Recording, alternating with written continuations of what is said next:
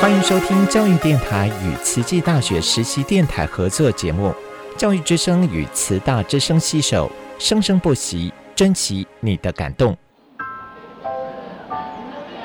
读大学到底有什么了不起的？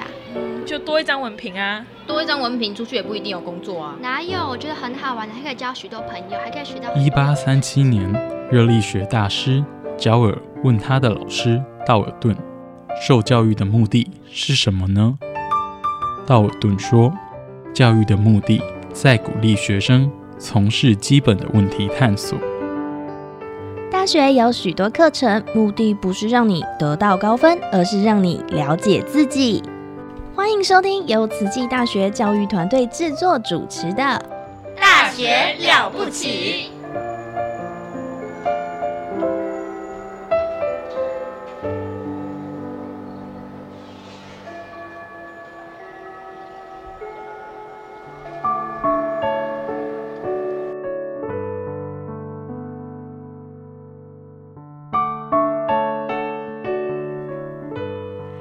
欢迎收听《大学了不起》，我们这节目单元是慈大人物志。今天很特别，我们在线上邀请的呢，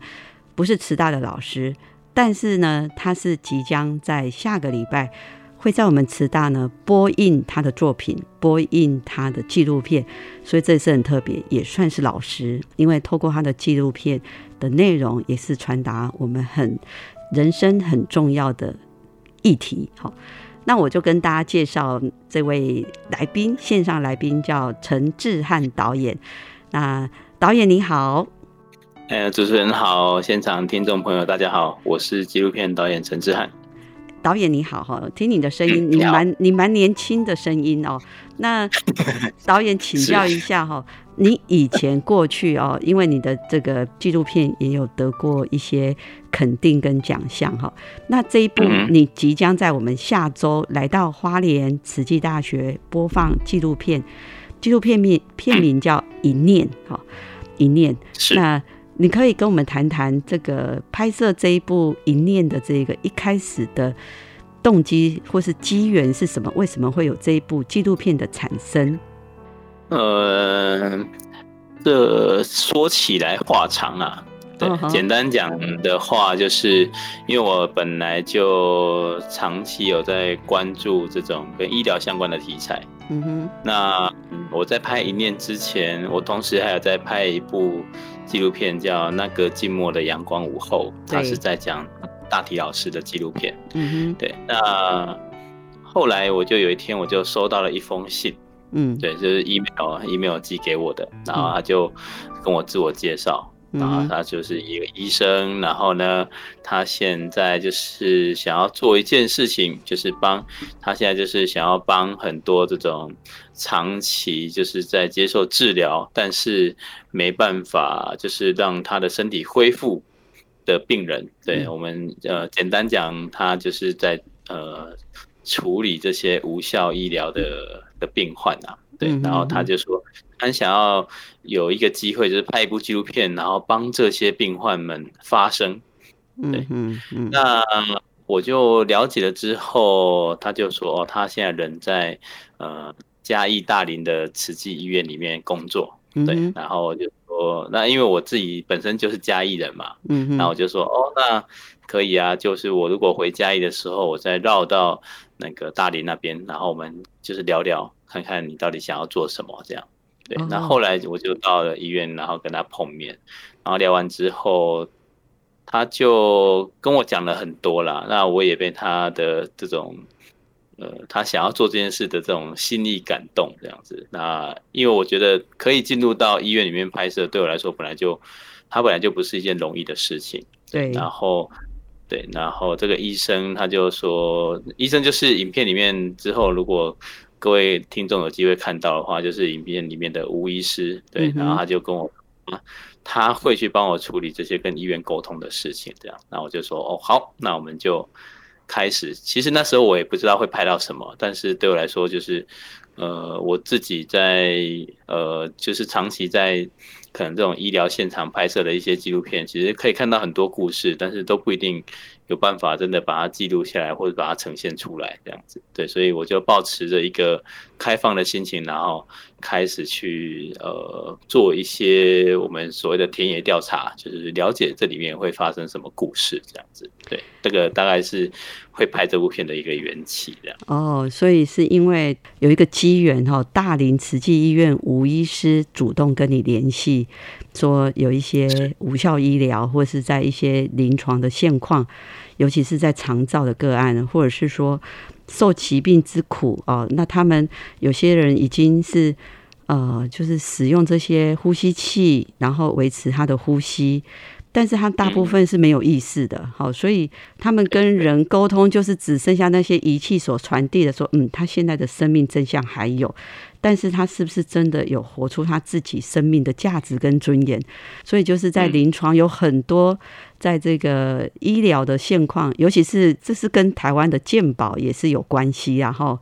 那台湾的健保非常的普及，每一个人都有因为健康的需要都可以使用健保，所以健保呃创造了台湾也是非常多的呃医疗的便利。那医疗的便利产生之后，就是医疗变成是一个商业，然后那所以是有效医疗是对谁有效，还是无效医疗是对谁无效？那从好像从这个影片可以看出一些东西来哈。呃，导演其实是讲了两两个故事啦，就是呃，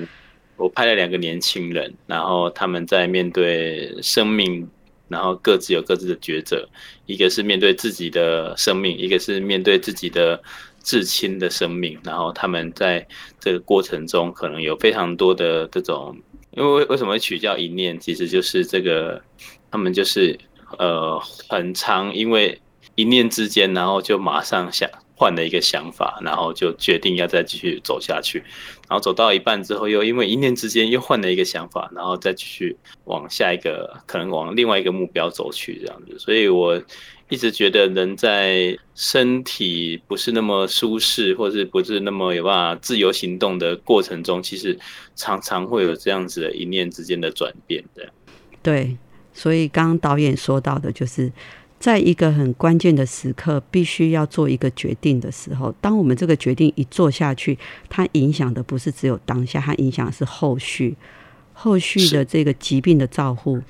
或是我们需要医疗的程度，还有我们的生活的品质。而且这个一念有时候过了一段时间，这个一念又会改变，真的会改变。因为有时候我们想象中的，呃，可能比方说。我影片里面就是有拍到一个，就是他至亲啊，就是他妈妈的生命这样子。他想说，哎，他应该，呃，觉得应该可以让妈妈就是好好的走这样子。但是因为发现了一件事情，他又觉得，哎，他是不是应该要把妈妈救起来？嗯，那又因为长期的照顾之后，他发现，哇，把妈妈救起来好像不是一个最好的决定，所以他最后又下来一个决定，让妈妈好好的走。在这个过程中，其实我。其实这部片，呃，我是在二零一九年的时候上映的，然后在这段期间呢，也跟呃，也在很多的医院啊，或者是一些学校啊，都有，或者一些医学院都有做过一些放映，那也得到非常多的回馈啊。那有有有几个部分，我觉得特别感动，就是那种呃，就是有一些家属，他其实看完这部片，他都会想到一些哦，他过去的。某个家人，比方说他讲到说哦，他公公、他婆婆，或者讲到哦，他爸爸妈妈等等的，就是在生命的最后那一段期间，然后他们可能做了一个本来觉得是错误的决定，然后现在看了这部片，觉得说，哎，其实他好像有被抚平了那一个那时候的决定时候，一直给自己的这种内心的压力跟自责，然后看完这部片之后，他好像释怀很多，就是觉得，哎，本来人生就没有一定。好像你做了个决定之后，就一定会照你的方式，然后或者是你的想法一直的往好的方面发展，也有是越来越不好的。那接下来应该要怎么样再去下一个决定？对，就是我想要让观众对于这种决定，就是不要好像你下一个决定之后，就会觉得说啊，我好像要为这个决定负责，所以就不去更动任何东西。这样，其实我们应该是把。更多的注意力放在呃，可能你眼前的这个家属、这个病患身上，去看他那时候的需要是什么。嗯，对，就是回到回到病患身上去看待这件事情，我觉得那样子去做的决定都不会，呃，不会有这种好像对各方面都造成太大的伤害的。嗯哼，所以导演在这一部片《一念》二零一九年上映之后，是在全台湾呃大专院校、医学院或是在其他的县市都有陆续播放。所以在播放的过程，也听到呃现场的观众给你的回馈，好像你还是持续在记录这件事情哦。那我们等一下呢，听一下音乐，我们再来继续请啊陈导演再帮我们做一些分享，有关于这个一念纪录片，让他觉得比较印象深刻的事情。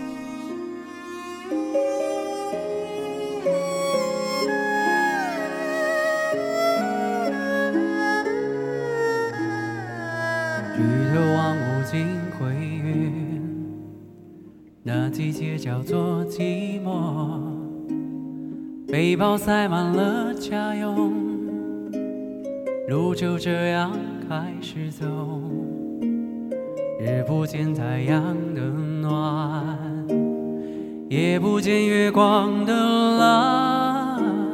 不得不选择寒冷的开始，留下只拥有遗憾。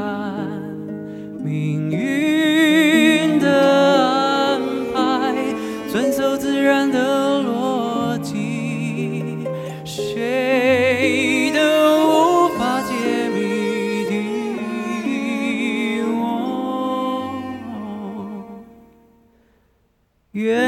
家乡，不胜唏嘘，幻化成秋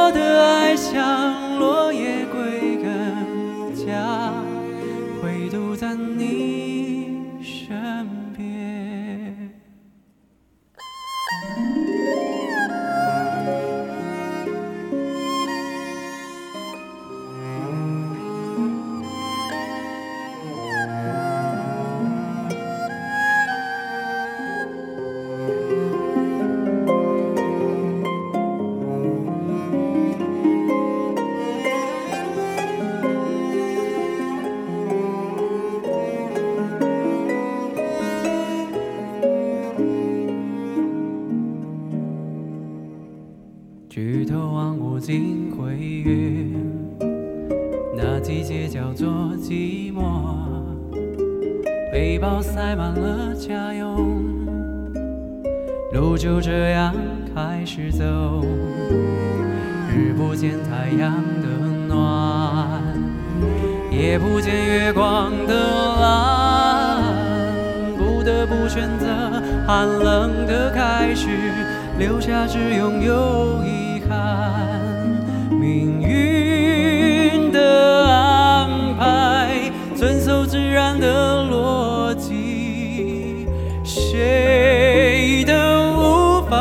法解谜底。我远离家乡，不胜唏嘘，幻化成秋叶，而我却像落叶归根，醉在你心间，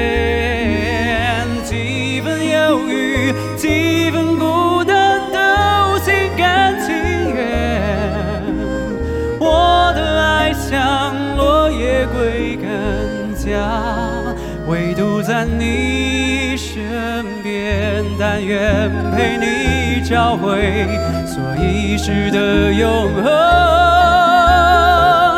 当我开口，你却沉默，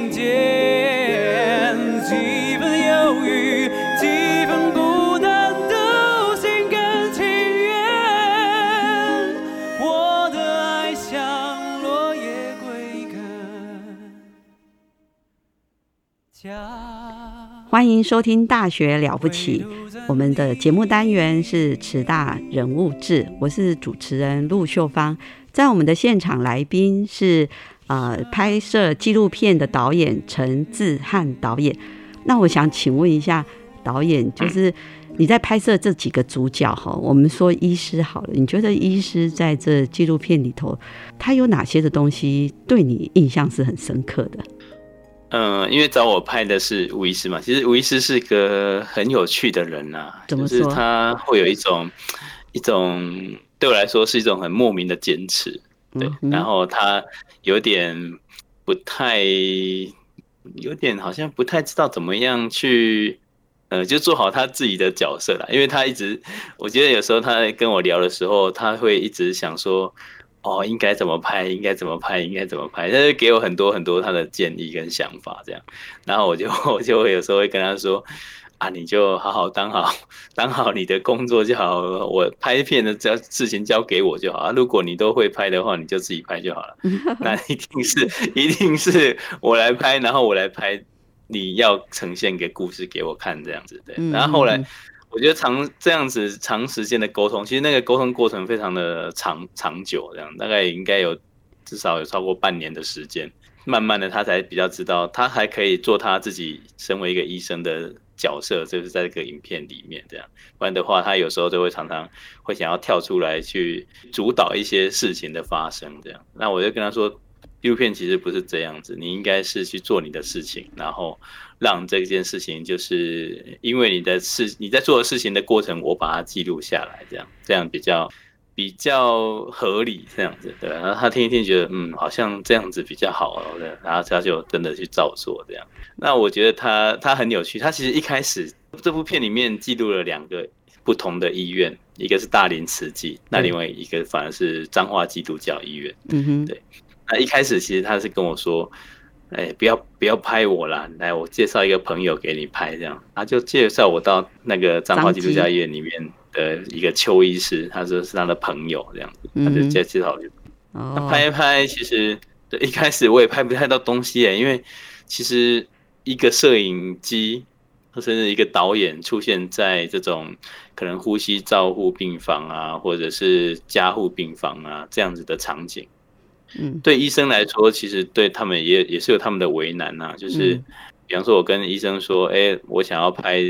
怎样怎样怎样的的人物的故事，这样，那医生当然会，就是呃，平常的时候当然都会说好啊，我帮你问问看这样。但是等到一个病人真的很紧急被送进来的时候，其实医生第一个念头不会去想说，哎，这个人适不适合让我拍这样，他一定是想说，哦，我赶快来。救救这个人的生命，这样对，所以其实我在那边大概待了一两个月，然后什么东西都没拍到，但是我听了很多很多很多的故事，对，这个是我觉得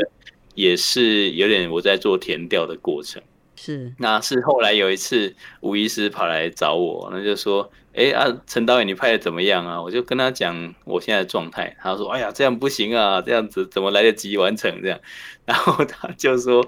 他就。一直在想办法，对就像我刚刚跟你说，他就会一直想办法这样。他当然会给我很多很多的建议。那有一天，他就给我了一个，他说：“哎，难道我跟你说，我认识了一个很特别的病患？哎，就是他一直想要去处理无效医疗这件事情，但是他认识了一个年轻人。”对，刚刚刚那个陆老师有讲到，其实大部分无效医疗的的患者其实都是无意识的状态。对对，但是他认识他忽然在大林慈济遇到一个年轻人，嗯，他可以讲，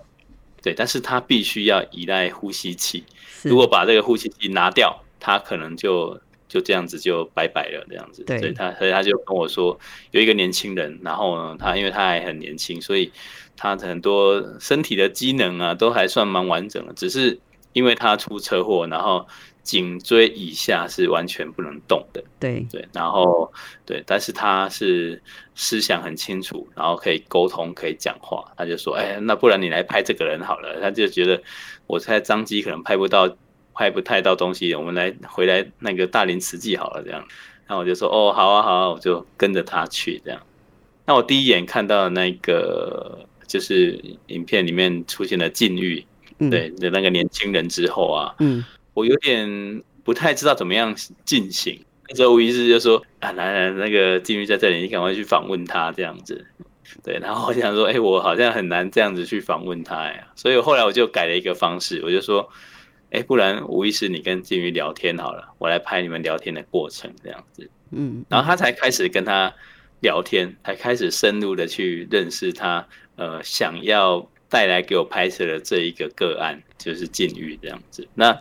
我就变成是在记录他们这个聊天的过程中，然后慢慢去。理解到底吴医师所谓的无效医疗的个案的病患躺在病床上的感觉是什么，然后他们希望的是什么，然后他们有什么样的呃对未来的想法跟想象这样子，我就从那个过程中去慢慢慢慢记录这个过程。那其实过程很有趣的是，我发现吴医师他这个人在这个过程中，他的很多想法也慢慢慢慢的在松动。他反后来有一种觉得，好像不是说他觉得。很多条件，比方说无效医疗，我们要判断好了。比方说有可能有十个条件好了，十个条件都符合了，好像以生理上会觉得说啊，这个是无效医疗。但是很多心理上面的层面，其实你很难这样子直接去判断。哦，这个就是无效医疗，可能还是要从他的，可能从他的家庭啊，然后从他这个人的心理状态啊，甚至从他跟他附近的呃友人之间的关系等等的，可能可以重新再去评断这个人这样子的状态是不是无效医疗。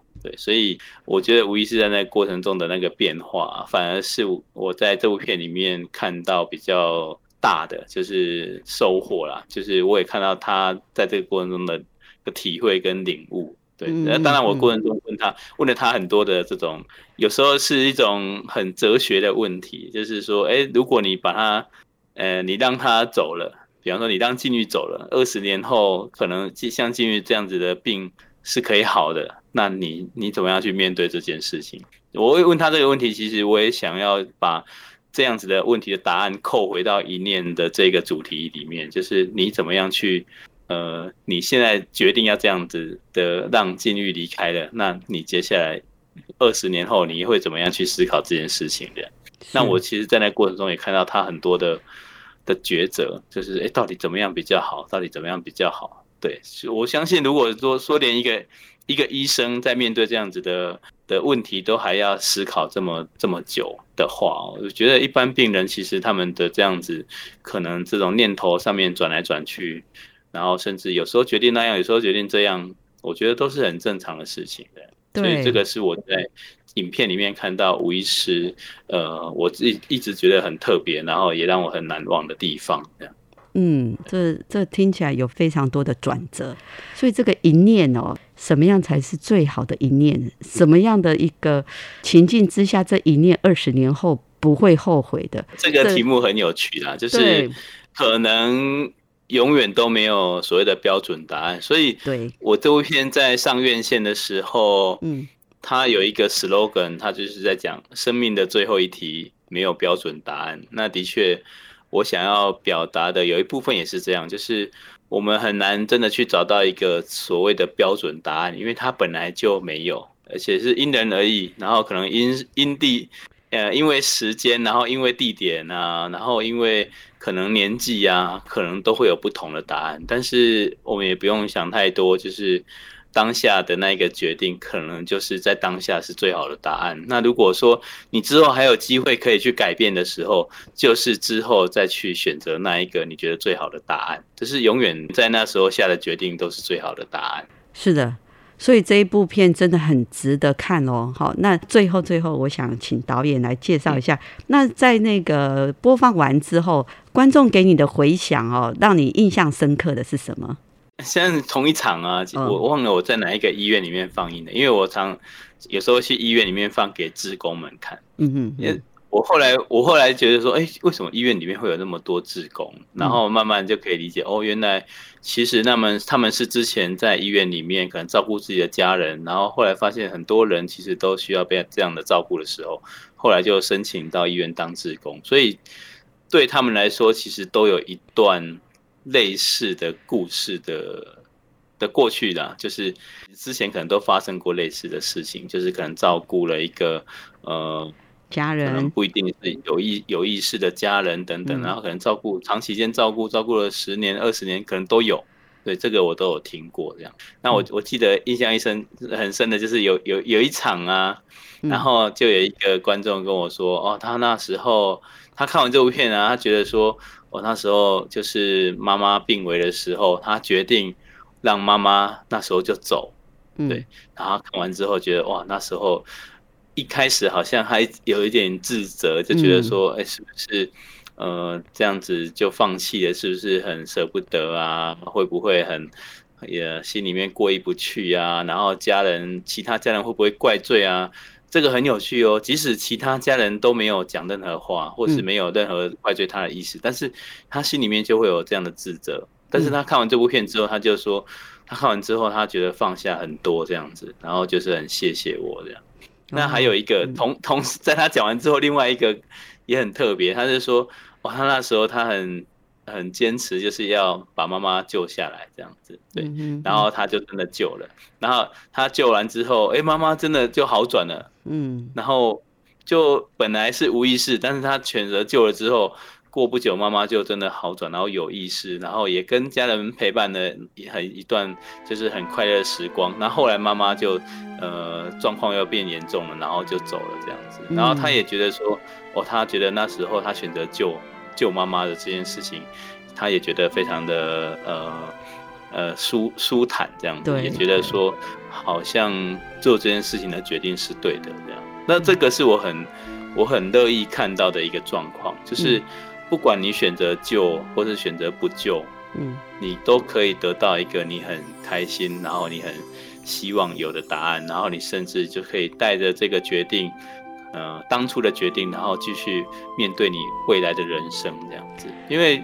所谓的这种呃无效医疗，我刚刚也说过，它其实没有一定的标准啊。对。然后所有人都可以做决定，但是有时候我们就是不要把生死看得这么的重，因为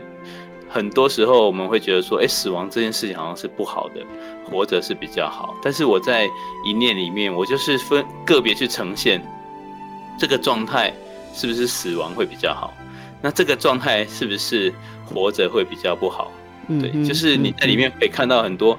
我到底这样子好像好像这样子人走了是比较好的，那哎好像这样子人活着是比较好的，然后也有哎好像这样子走了比较不好，哎好像也有这样走了比较好，这样就是会有很多很多这样子的。呃，用故事去辩证你的可能原本心中的一些固定的想法，然后结束之后，可能你就会发现啊，你心中就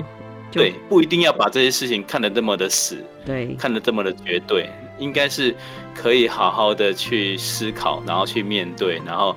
观察就是现在，你可能你的家人，你可能病危的家人，或是昏迷的家人，他现在需要的是什么？你给他那时候最好的决定。那不要去想说，呃呃，可能走了，妈妈走了之后啊，以后就看不到了，或是呃，爸爸要硬硬要把爸爸救下来，然后以后大家都看得到啊，然后怎样的？就是不要去思考这些事情，完完全全的就是琢磨在你眼前的这个病人，他现在需要的是什么，然后去做出对他最有利的决定，这样。是，